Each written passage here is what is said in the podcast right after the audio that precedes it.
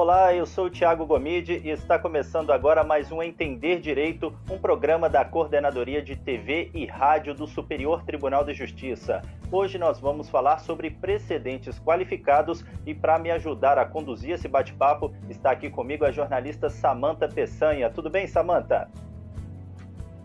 Olá, Tiago, tudo ótimo e olá também para todos os que nos acompanham. Hoje o nosso tema é uniformização de jurisprudência e a importância dos precedentes qualificados. E para aprofundarmos nesse assunto, vamos conversar com os ministros do Superior Tribunal de Justiça, Paulo de Tarso Sanseverino e Rogério Schietti Cruz, que fazem parte da Comissão Gestora de Precedentes e de Ações Coletivas do STJ, a COGEPAC, tendo o ministro Paulo de Tarso Sanseverino como presidente. Primeiramente, ministro Paulo de Tarso, muito obrigada por participar do programa com a gente. Uma satisfação participar deste programa, uma grande satisfação. Agradeço também a presença do senhor ministro Schietti, muito obrigada. Olá, Samanta e Tiago, é um prazer estar com vocês, com todos os que nos ouvem. Ministro Sanseverino, vamos começar explicando então o que são precedentes qualificados e qual é a sua previsão legal. Bom, uh, no, no, STJ nós recebemos uh, anualmente milhares uh, de recursos, recursos especiais, agravos em recurso especial, e esses recursos, alguma coisa em torno de quase meio milhão de recursos. E com isso nós também julgamos um número muito grande de processos.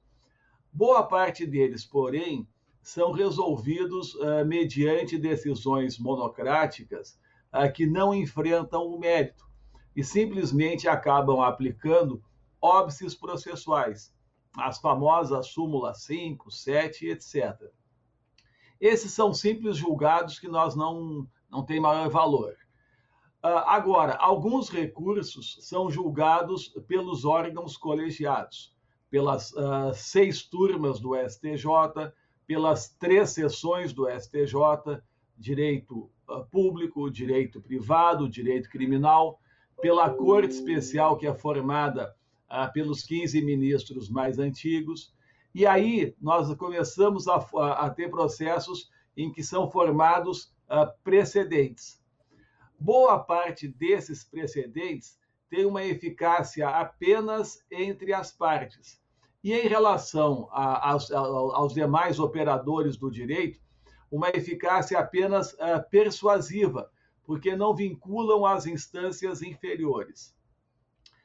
Agora, nós temos alguns recursos que uh, existe, se agregou algo mais, especialmente a partir uh, do novo Código de Processo Civil, que se atribuiu uma eficácia vinculativa, ou seja, uh, esses recursos vão vincular as instâncias inferiores. E a previsão é do artigo 927 do CPC. E aí, então, nós temos, por exemplo, a a repercussão geral no Supremo, nós temos aqui no, no nosso no STJ as decisões proferidas em recurso repetitivo, em incidente de assunção uh, de competência e etc. E aí que nós chamamos uh, esses casos realmente de precedentes uh, qualificados.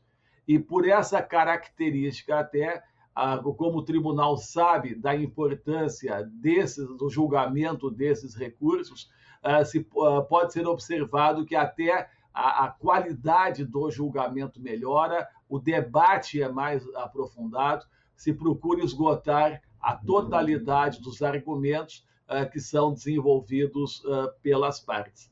Então, eu destaco entre no STJ, entre os precedentes qualificados, exatamente os recursos especiais repetitivos, em função do grande número que nós já julgamos ao longo dos últimos anos.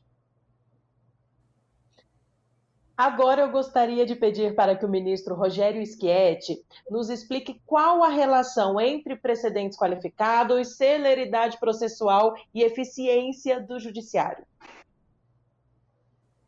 Pois não, Samantha. Bem, como o ministro Sanseverino bem explicou, esses precedentes qualificados eles têm uma característica de serem decisões tomadas por órgãos colegiados mais, mais é, é, representativos, digamos assim, porque são proferidos pelas sessões. Cada sessão reúne as duas turmas respectivas do tribunal na área específica. Então, as duas turmas de direito privado, duas turmas de direito público e duas, duas turmas de direito criminal. Quando é, um recurso especial é julgado por uma dessas sessões em rito, no rito do recurso especial repetitivo, o, a decisão que é ali tomada vai ter uma eficácia geral, vai ter uma, uma vai, vai fixar uma diretriz ou diretrizes que deverão ser observadas por todos os tribunais, todos os juízes do Brasil, né?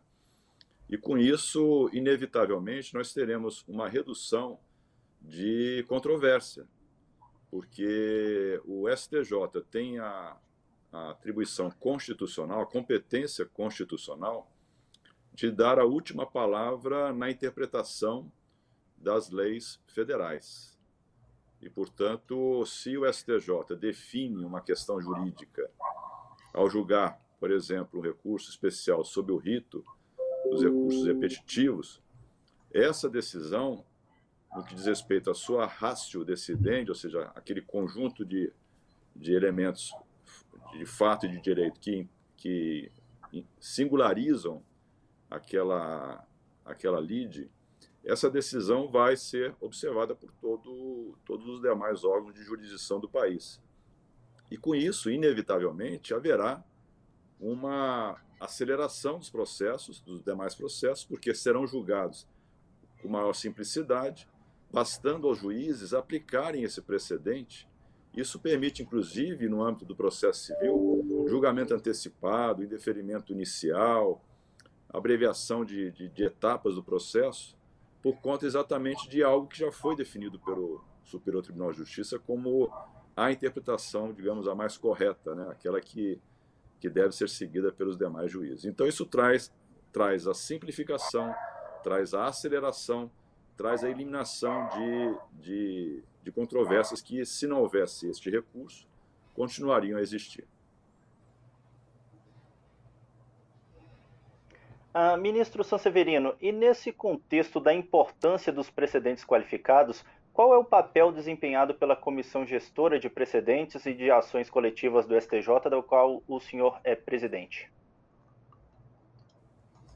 Pois bem, uh, a nossa a comissão gestora de precedentes, ela foi criada em 2014, ah, no início da gestão do ministro Falcão como presidente do STJ.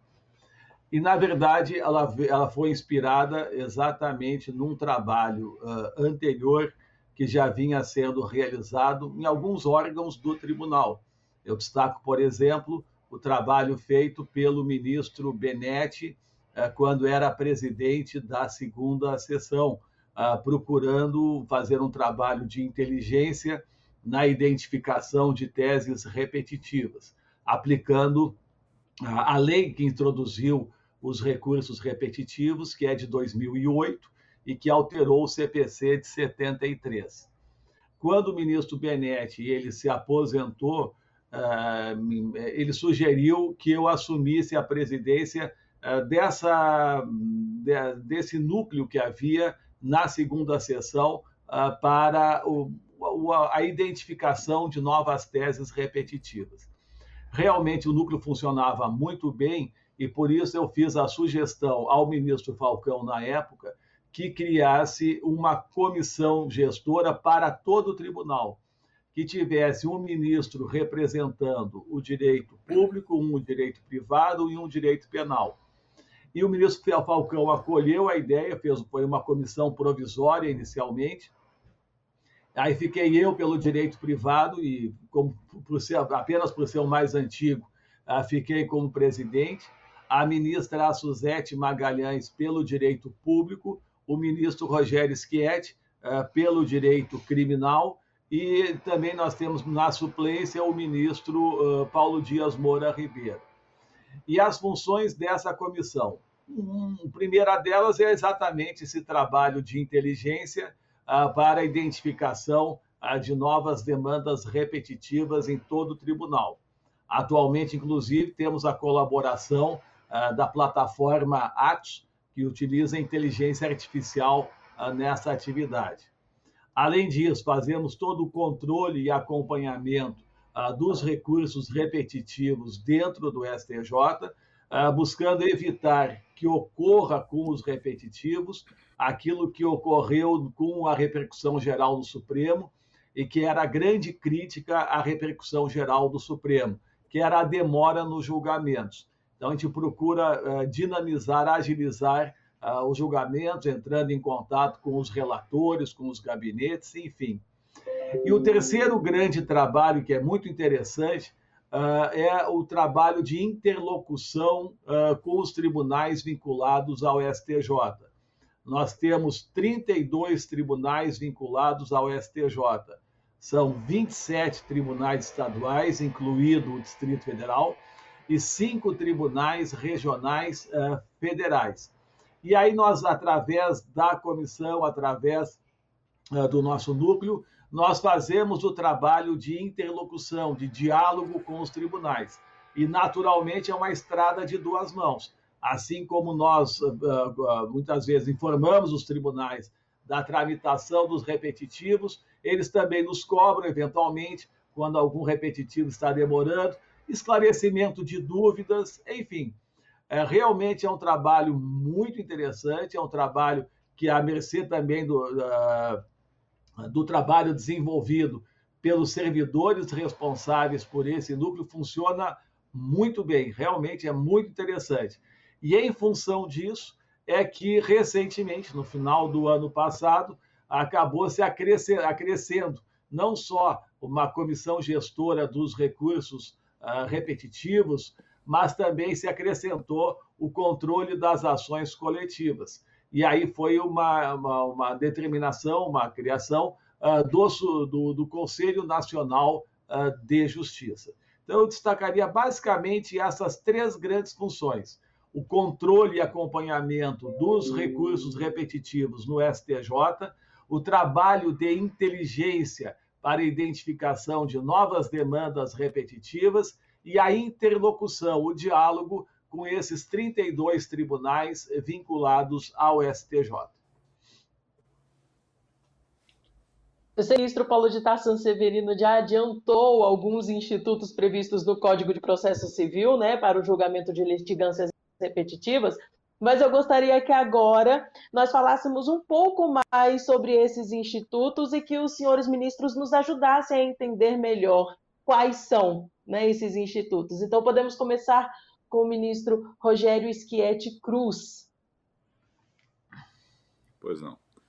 É, eu acho que eu posso começar falando um pouquinho sobre os dois principais institutos, que na verdade são técnicas de julgamento é, relativas a, a, demandas de massa, vamos dizer assim. Por que demandas de massa? Porque, como o próprio nome diz, existem recursos que chegam ao Superior Tribunal de Justiça e ao Supremo Tribunal Federal que se repetem muito. São questões que, pelo Brasil afora, se reproduzem em diversas, diversos juízos, né? E que acabam sufocando os tribunais porque a quantidade cada vez maior vai, ser, vai, vai, vai causando um certo entrave, né? Na, desde o primeiro grau, o segundo grau e também nos recursos que chegam aos tribunais superiores. Então é importante que os tribunais e o STJ e o Supremo, que são duas cortes superiores, cortes de vértice, né, que nós chamamos, ou cortes supremas no sentido lato, identifiquem essas demandas que começam, digamos assim, a, a se tornarem repetitivas e volumosas para antecipar ou definir uma interpretação no caso do Supremo, uma interpretação da Constituição, no caso do STJ, uma interpretação de alguma lei federal, de tal modo é que é, nós, com essa antecipação, digamos assim, ou com essa aceleração de, de algo que é já uma tarefa desses dois tribunais, ou seja, a interpretação das leis e da Constituição, possamos evitar a continuação dessas demandas repetitivas, ou pelo menos dar-lhes uma solução mais rápida, mais racional, mais econômica, mais simples. E, portanto, tanto o recurso especial quanto o recurso extraordinário se sujeitam a esse rito ou a esse procedimento que é estabelecido pelo Código de Processo Civil e também nos regimentos dos respectivos tribunais para o julgamento dessas causas que estão se avolumando e que são identificadas ou pelo tribunal de origem, com uma identificação de uma controvérsia, ou no próprio Tribunal Superior, pelo núcleo né, de, é, de gerenciamento de precedentes, ou pelo próprio ministro de um, de um gabinete que percebe que determinada demanda está se repetindo. Por exemplo, no caso da sessão criminal, uma questão relativa ao crime de tráfico de entorpecentes, se se trata de um crime que permite ou não a incidência de um dado benefício, e, portanto, com essa identificação, nós julgamos este recurso sob o rito dos repetitivos e passamos a ter, portanto, uma definição que vai, vai valer para todo o Brasil. E no Supremo Tribunal Federal, isso também acontece com o recurso extraordinário, que nada mais é que um recurso repetitivo julgado é, sob um rito especial, identificada a repercussão geral daquele tema, né, pela sua grandeza, pela sua importância, e ele também é definido de uma maneira é, peculiar, né, por, pelo Pleno, de tal modo que passa a ser uma diretriz nacional é, com o julgamento do recurso extraordinário no rito da repercussão geral, que é o mesmo rito, basicamente, do recurso repetitivo do STJ. E temos outros aí que eu deixo para o ministro Sanseverino explicar melhor. Outros precedentes qualificados. Pois bem.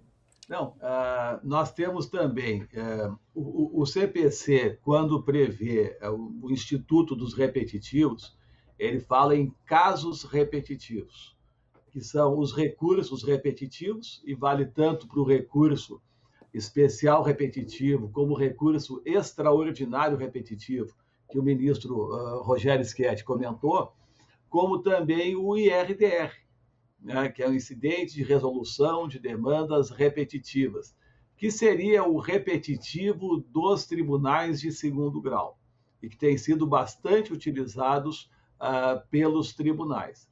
Então, é um repetitivo, uh, tem o seu, o seu rito próprio, são bem utilizados, e, eventualmente, se houver recurso especial, ele já chega no STJ com o rito de recurso repetitivo, para que se possa atribuir, então, eficácia nacional àquele eh, julgamento.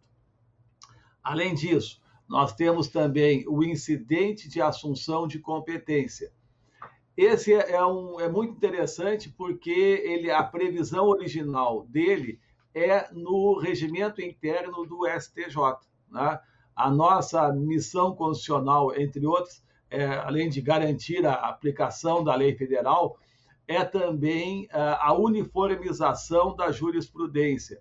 Ah, quando existe divergência na sua interpretação, na interpretação da lei federal, ah, por diferentes tribunais do Brasil. Então, com isso, nós temos a previsão, a missão constitucional de uniformizar a jurisprudência em torno dessa interpretação. Pois bem, então, um dos, um, na linha C da Constituição, se prevê a possibilidade de recurso especial com esse fundamento. Ocorre que, eventualmente, a divergência ela se estabelece entre duas turmas do STJ que julgam a mesma matéria. Então, é muito comum, então, primeira e segunda turma julgam direito público, terceira e quarta turma, direito privado, quinta e sexta, direito uh, criminal. Eu sou uh, da terceira turma do STJ. Então, eventualmente, nós temos uma divergência com a quarta turma em torno da interpretação de uma regra de direito.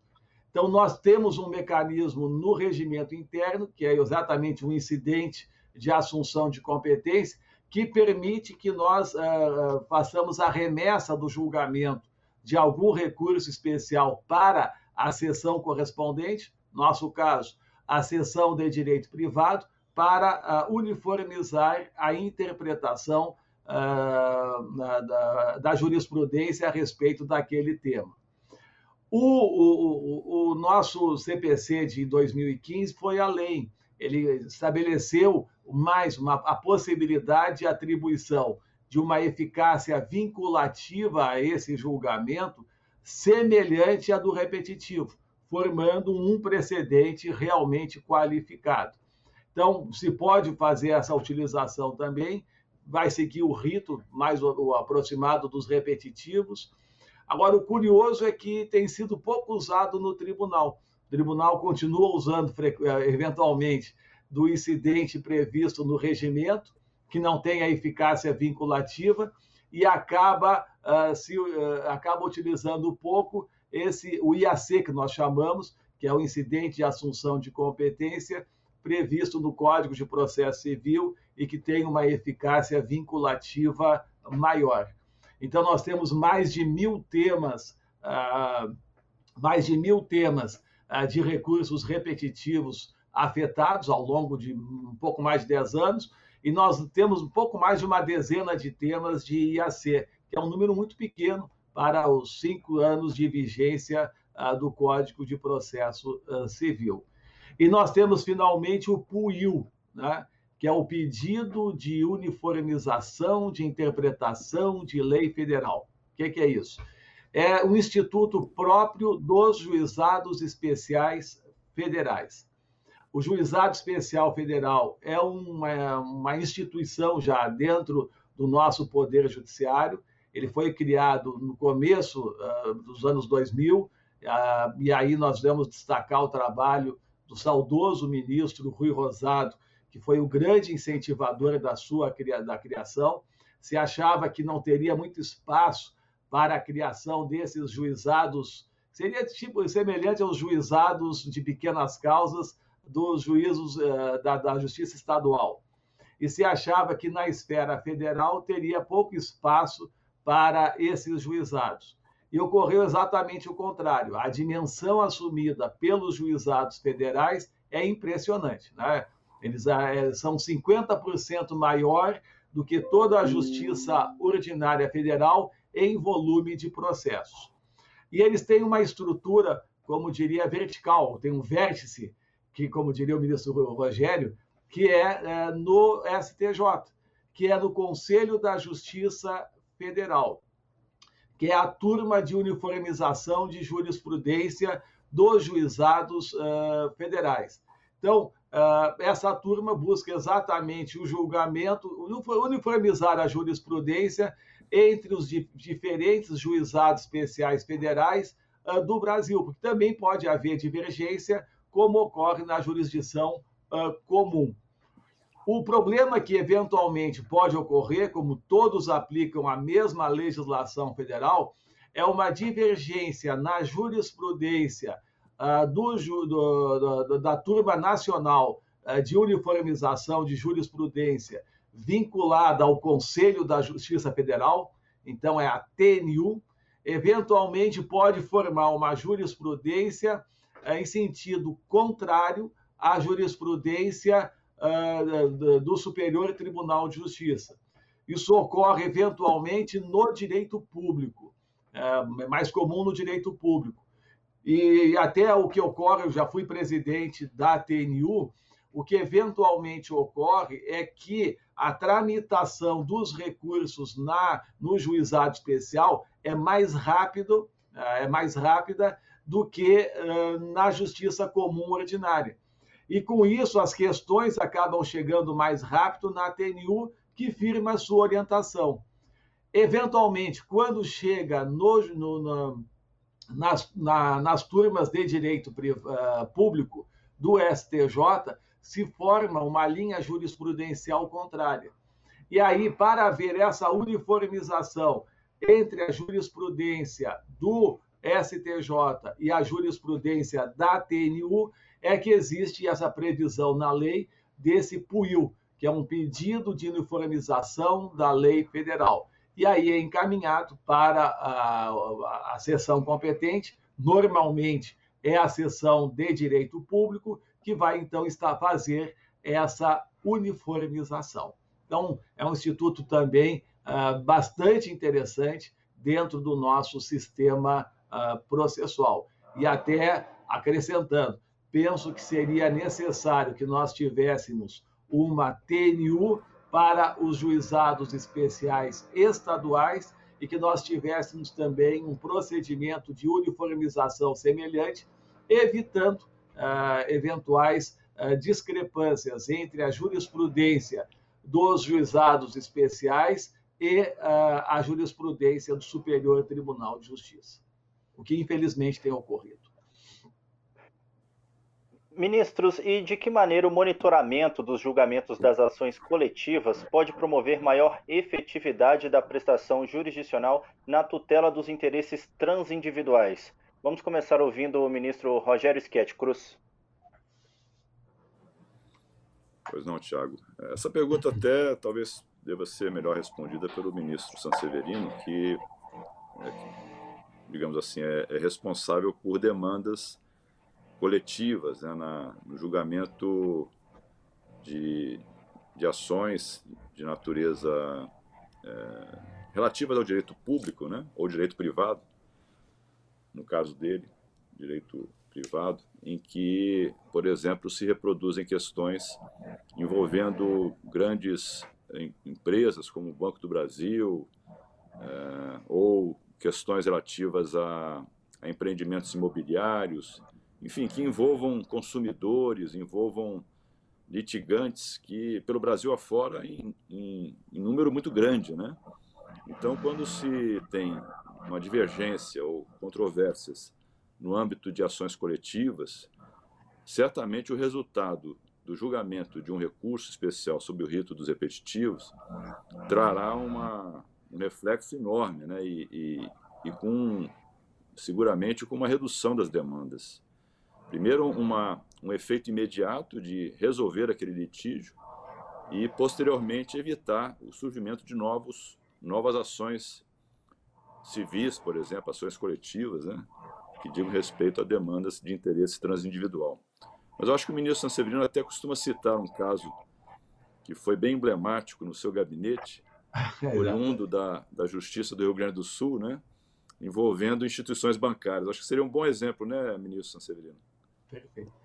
Bom, uh, um ótimo exemplo da, de ação de demandas. O saudoso ministro Teori Zavascki, né, ele falava sempre da coletivização uh, dos direitos. E, então, envolve tanto as ações uh, envolvendo direitos individuais, mas demandas repetitivas, como também as ações uh, coletivas. A ideia da ação coletiva é exatamente procurar uh, resolver em um único processo os interesses envolvendo dezenas, centenas, milhares de pessoas, evitando que nós tenhamos uh, milhares de demandas individuais iguais.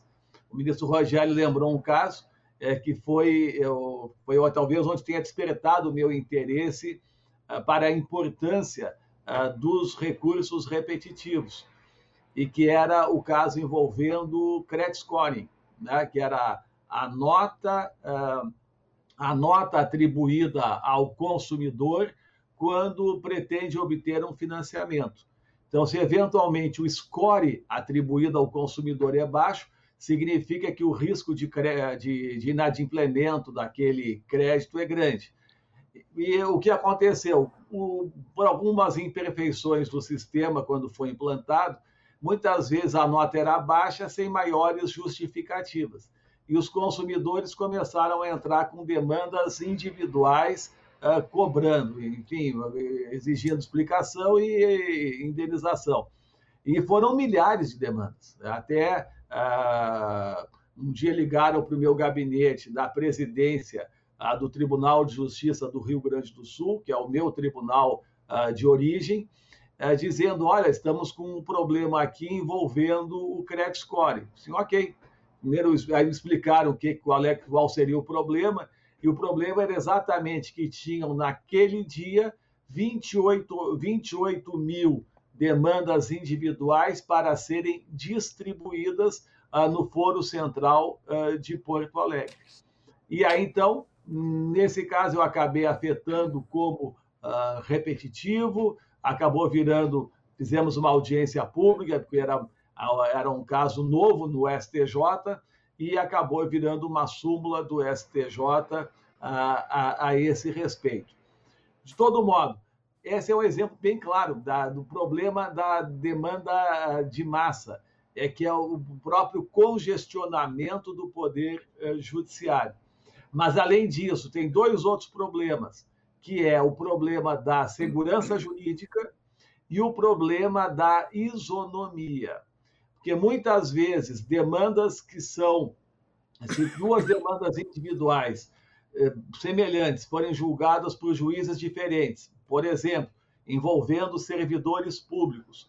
Uma pode ser julgada procedente e a outra ser julgada improcedente. E aí, nesse caso, ah, eventualmente pode ser confirmadas. A sensação de injustiça pela desigualdade de tratamento daquele que perdeu é incomensurável e é naturalmente. Isso vale para o direito público, direito privado, direito trabalhista, vale para a área criminal, lá na execução penal, enfim.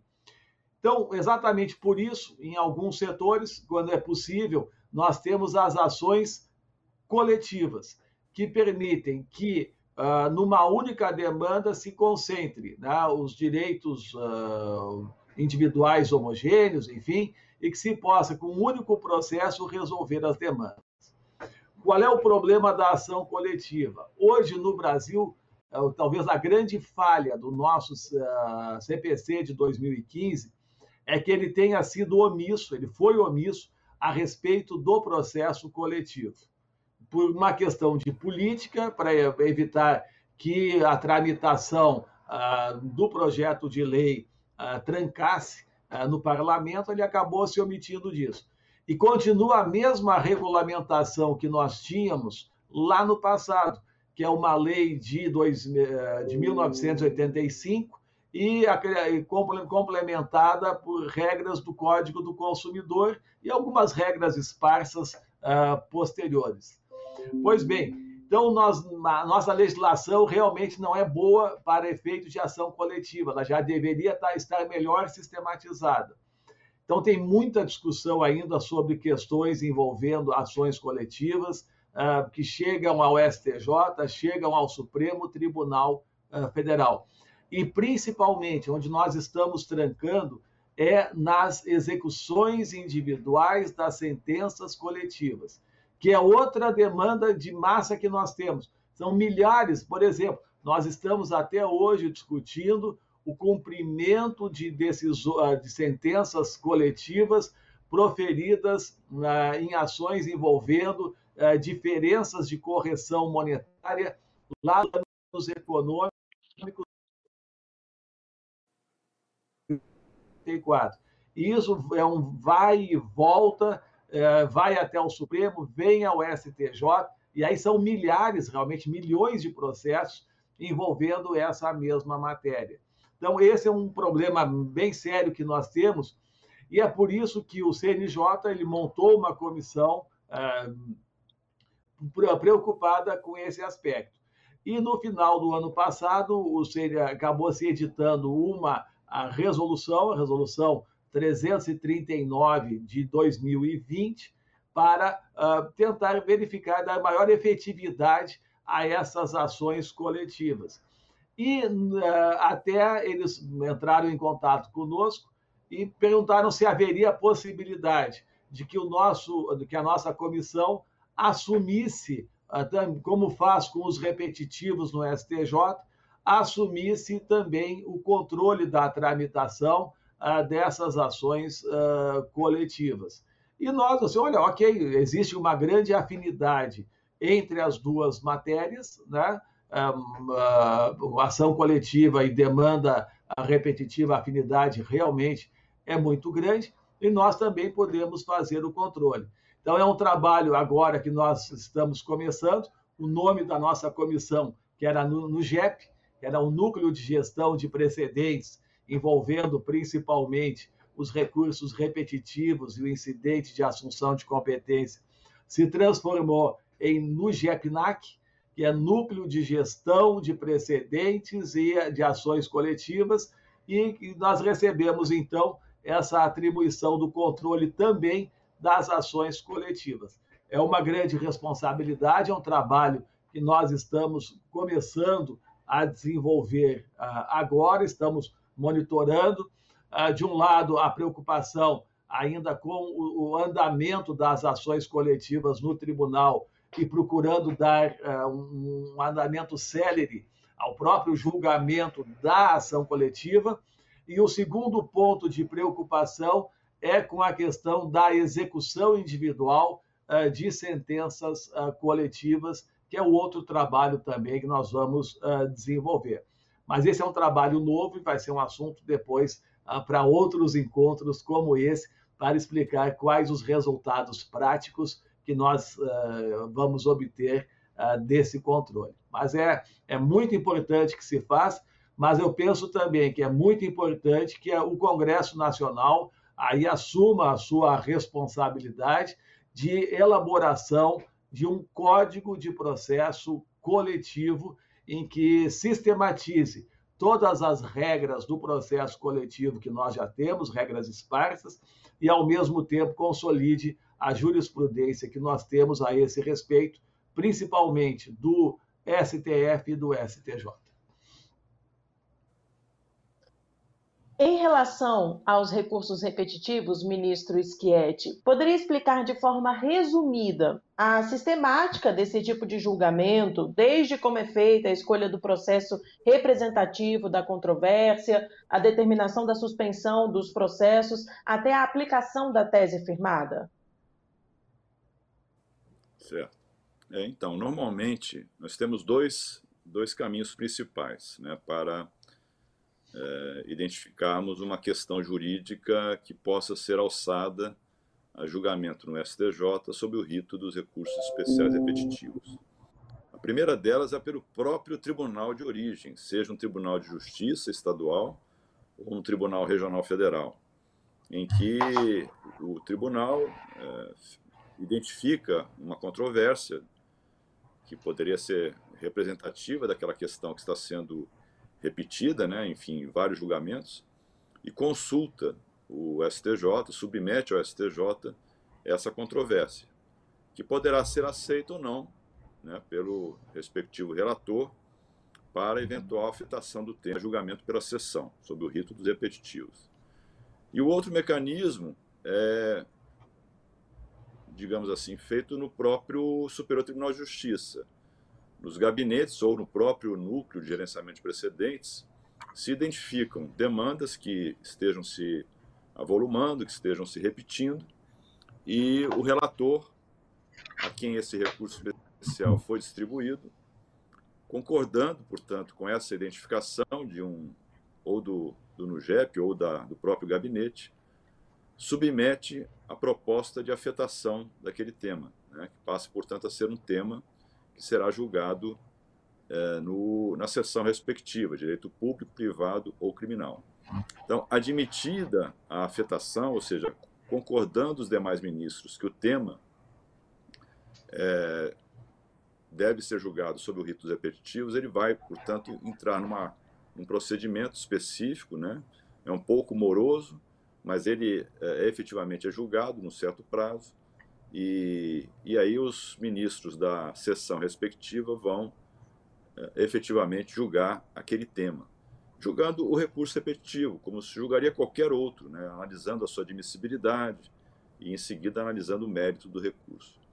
Concluído o julgamento e, e, e dando-se provimento àquele recurso, né, ou até negando-se provimento, mas enfim, o julgamento do recurso ele vai resultar na fixação de uma tese que irá servir de diretriz para os julgamentos futuros, tanto no, no STJ, que seria uma eficácia horizontal, né, quanto nos julgamentos futuros de outros tribunais do país afora, uma, uma eficácia vertical. E, e, portanto, com isso, nós temos a possibilidade de eliminarmos é, diversos outros recursos que teriam toda uma tramitação normal se não houvéssemos previamente definido aquele tema como um tema é, objeto de uma tese né, que veio a ser fixada pela respectiva sessão do STJ. Simplificadamente, seria esse o procedimento relativo aos recursos repetitivos. Uh, ministros, uh, e os tribunais locais, eles são obrigados a seguir essa decisão do STJ? Podemos começar com o ministro Sanseverino? Bom, esse talvez seja um dos problemas que nós temos uh, enfrentado. nós temos dois grandes sistemas de direito. Os sistemas vinculados a common law, em que os precedentes jurisprudenciais são a principal fonte do direito, em que já existe uma cultura uh, de respeito aos precedentes, e os sistemas vinculados à família da civil law, né, que é o direito continental europeu, ao qual o Brasil uh, se vincula em função das suas origens históricas uh, de Portugal e etc. E nesse, a legislação é a grande fonte do direito. Nos últimos anos, o Brasil, nas últimas décadas, lentamente se, se transformou a, a, jurisprudência numa fonte cada vez mais importante do direito. E no caso, a partir dessa questão dos precedentes qualificados, né, uh, principalmente, no caso, repetitivo, IAC, etc., de algum modo, há uma aproximação do Brasil à common law. Não significa o Brasil continua sendo civil law. Entretanto, a dificuldade que nós temos é a mudança de cultura dos operadores do direito. Vale para advogados, para os juízes, para os promotores, enfim, para, para nós mesmos, nós ministros, porque desde a faculdade do, eh, de direito, a nossa formação é em cima da civil law, da independência do juiz, eu posso julgar como eu não, eu tenho, não, não tenho vinculação, a minha vinculação é à lei, não é aos precedentes, assim por diante. Então, um dos trabalhos que nós procuramos desenvolver na comissão ao longo desses seis anos foi exatamente um trabalho de convencimento, de persuasão uh, dos tribunais da importância de respeito aos recursos repetitivos a essa nova cultura que nós temos dentro do nosso sistema processual, que foi estabelecida nos últimos, diria, 15, 20 anos, mas principalmente a partir uh, do novo Código de Processo Civil. Nós encontramos alguma resistência, uh, entretanto, de um modo geral, tem havido respeito. Agora, naturalmente, se não houver o respeito aos precedentes, existem mecanismos na legislação processual para impor o cumprimento dessas regras. Que aí nós temos, por exemplo, o Instituto da Reclamação, que o, cujo objetivo é exatamente quando há o descumprimento de uma decisão num repetitivo, em um IAC, pode haver a reclamação ou da repercussão geral, exigindo o cumprimento daquela decisão, uma reclamação ao órgão prolator daquela decisão. Agora, o mais importante, realmente, eu penso, não é exata utilizar esse tipo de ferramenta, mas o mais importante é a, a mudança de cultura e aceitar que uh, realmente nós temos um, um, o Brasil hoje é um, um novo, a gente está numa nova situação. As chamadas, a gente nos aproximamos das chamadas jurisdições mistas que, que existem também no mundo, em que as famílias da uh, civil law e common law acabam se uh, entrelaçando, se interligando.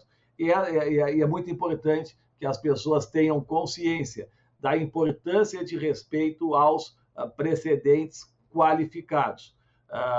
nós temos alguns tribunais que têm muita resistência, outros é, são mais fáceis de, de, de se trabalhar. Agora, o, o muito importante, nós temos a dimensão dos motivos desses precedentes qualificados, que é a questão de segurança jurídica, a questão da igualdade e a questão também é, de racionalização ah, do trabalho do poder é, judiciário. Mrs. Cat, eu acho que ele vai querer falar alguma coisa a esse respeito também. Eu quero até aproveitar, antes do ministro Schietti responder, porque eu já quero pegar o gancho para essa última questão levantada pelo ministro Paulo de Tarsan Severino. É, o senhor tem visto que tem tido engajamento dos, dos tribunais de segundo grau? Que ele falou de uma certa resistência, mas tem tido engajamento? Eu acho que poderíamos dizer, né, o ministro Sanseverino pode é, afiançar, que, de uma maneira geral, os tribunais do país têm acolhido com muita receptividade esta nova postura, digamos assim, do magistrado brasileiro, né, diante dos precedentes qualificados. Como o ministro Sanseverino bem destacou, é necessário promover uma mudança de cultura na forma de julgar. Né? É preciso compreender que nós formamos um sistema, um sistema jurídico, e o sistema não pode abrir mão de duas características: a, a organicidade e a unidade. Né?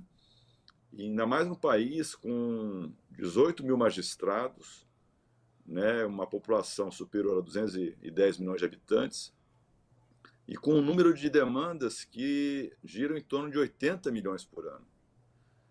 É, existe um acervo, na verdade, de 80 milhões de, de ações. Né?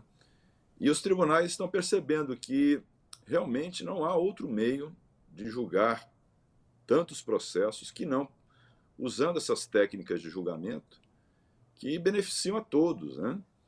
Agora, há algumas resistências de um ou outro órgão estadual, talvez por conta exatamente dessa formação né, que o ministro Sanseverino destacou, uma formação acadêmica que nós tivemos na faculdade, que ainda hoje é, é deficiente quanto a, a esse tema, porque nunca fez parte das nossas tradições.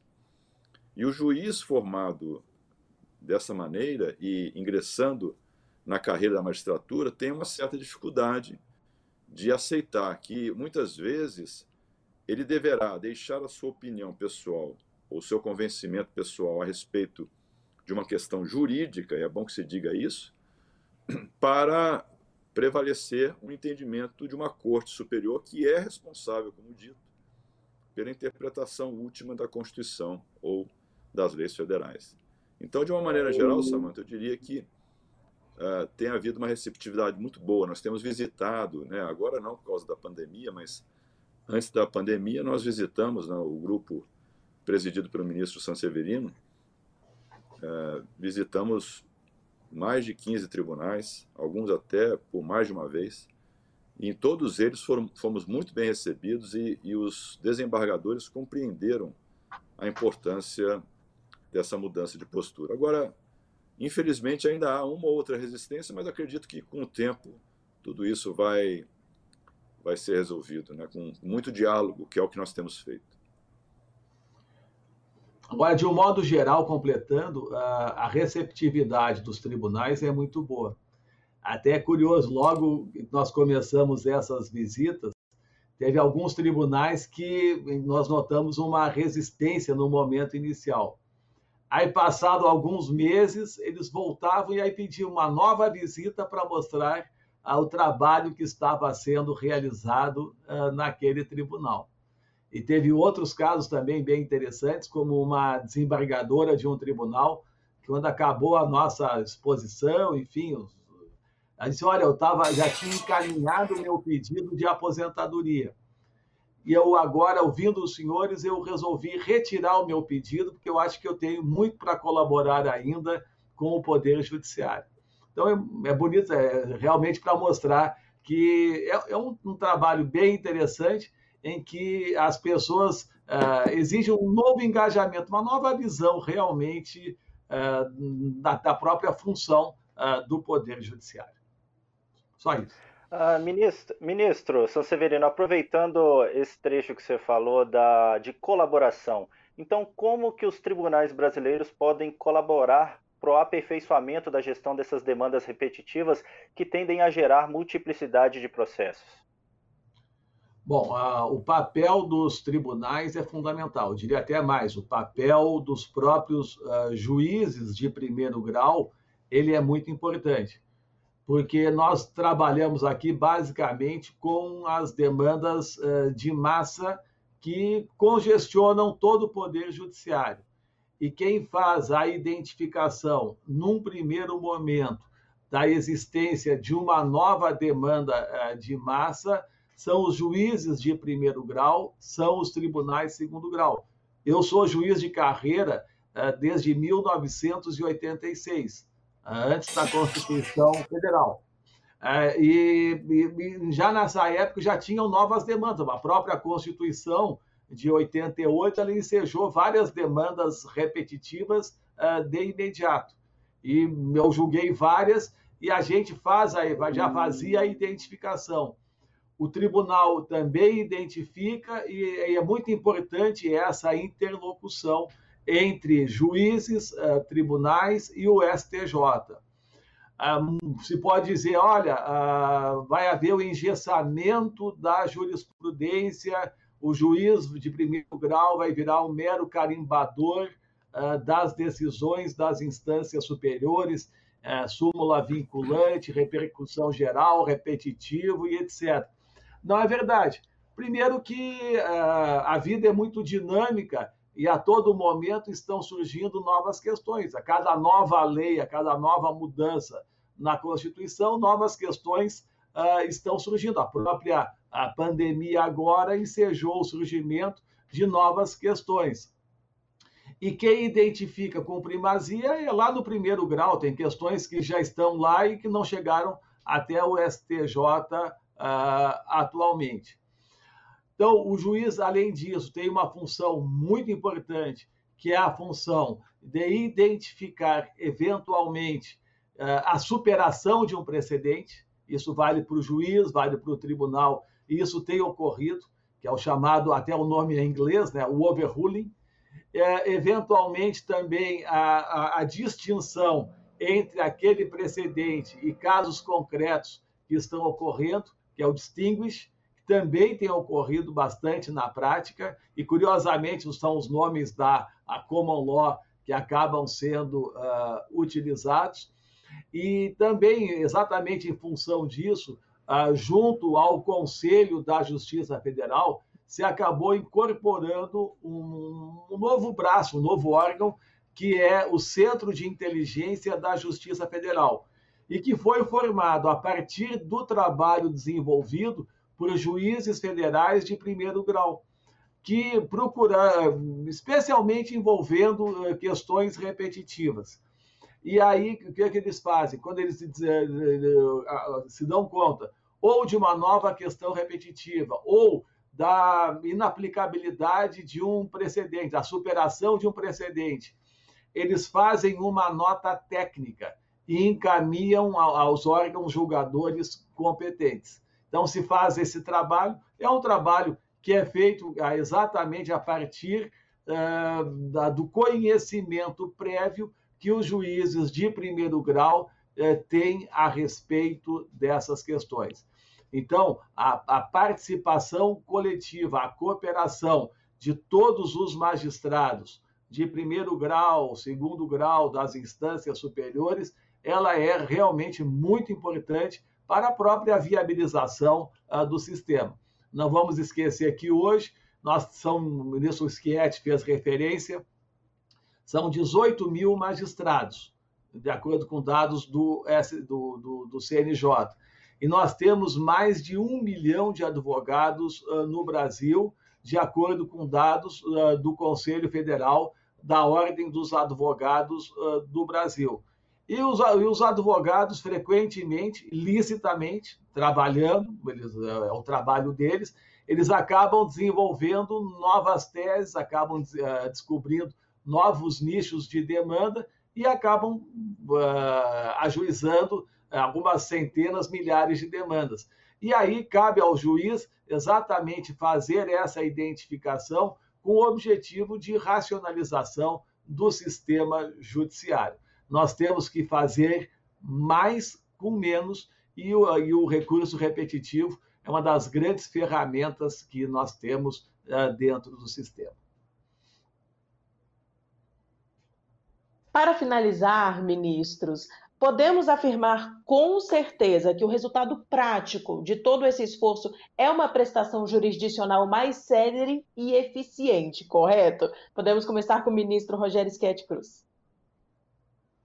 Com certeza. Nós temos, inclusive, dados estatísticos que comprovam a redução significativa do número de recursos ou ações julgadas é, nos tribunais superiores e também nos tribunais estaduais.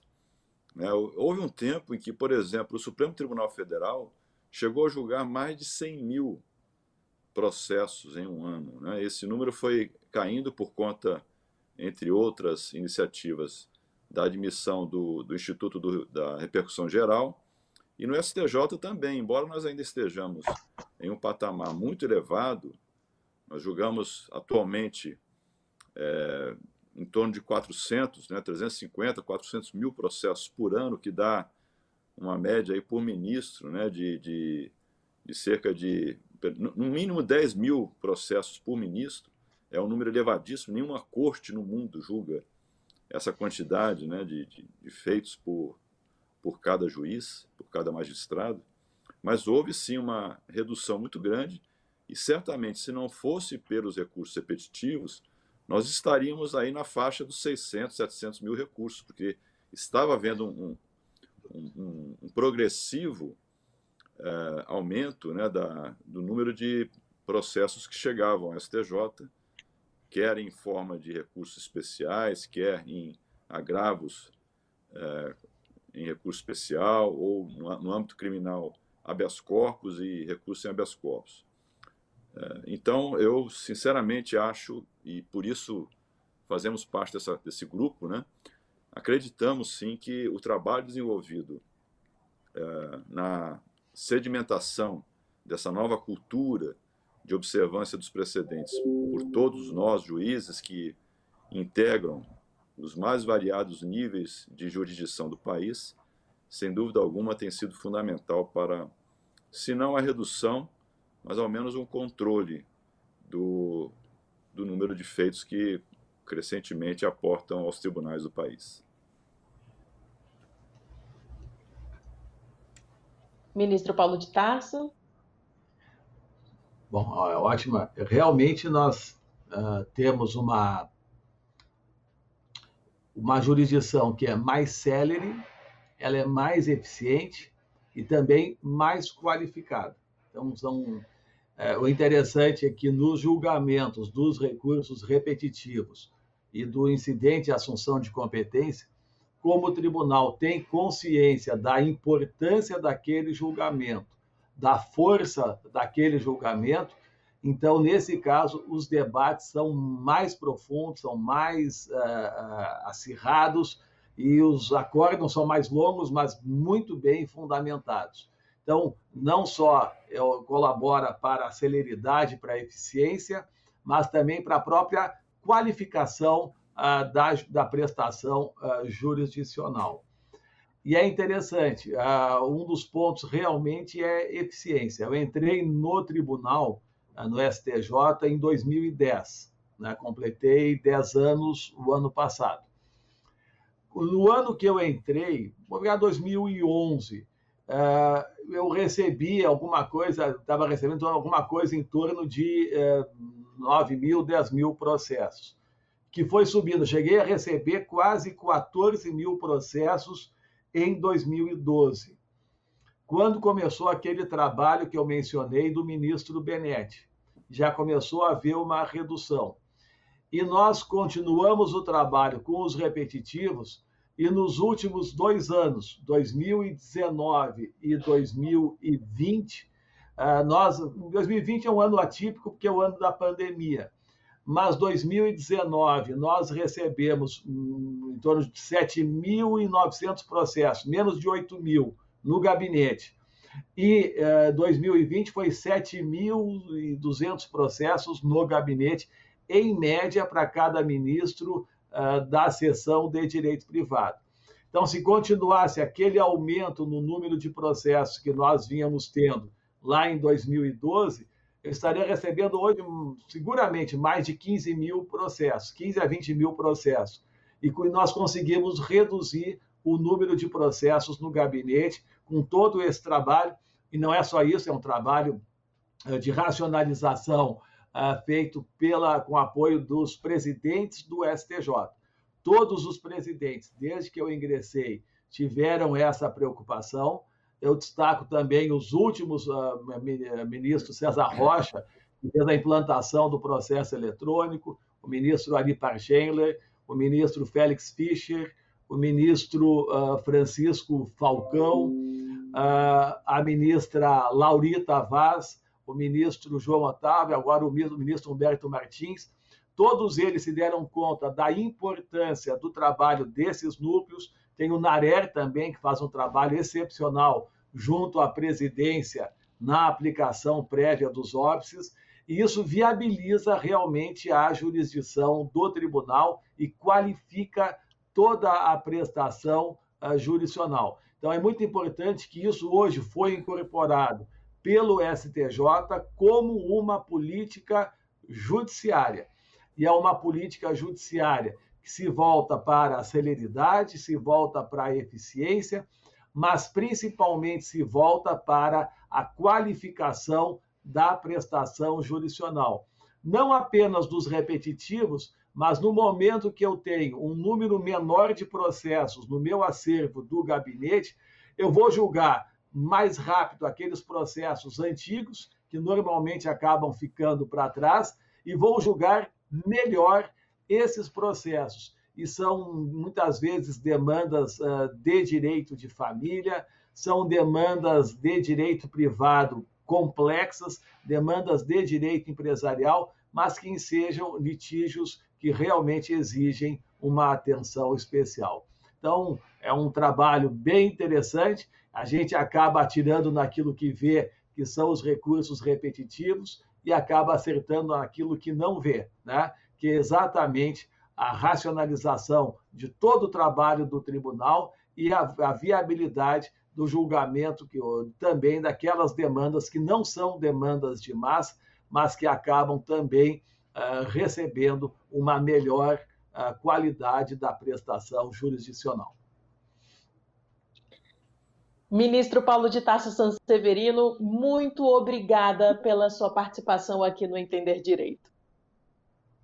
Eu que agradeço uh, essa oportunidade e parabenizo a todos vocês pela realização uh, desse programa, uh, que é muito importante para aproximar o STJ de toda a, sociedade, principalmente num momento em que nós temos uma pandemia, muitas vezes nós temos muitas críticas ao próprio Poder Judiciário, é muito importante mostrar também aquilo de positivo que nós estamos realizando eh, dentro do Poder Judiciário, especialmente dentro ah, do Superior Tribunal de Justiça. Muito obrigado pela oportunidade. Agradeço também a sua participação, ministro Rogério Schietti Cruz. Muito obrigada.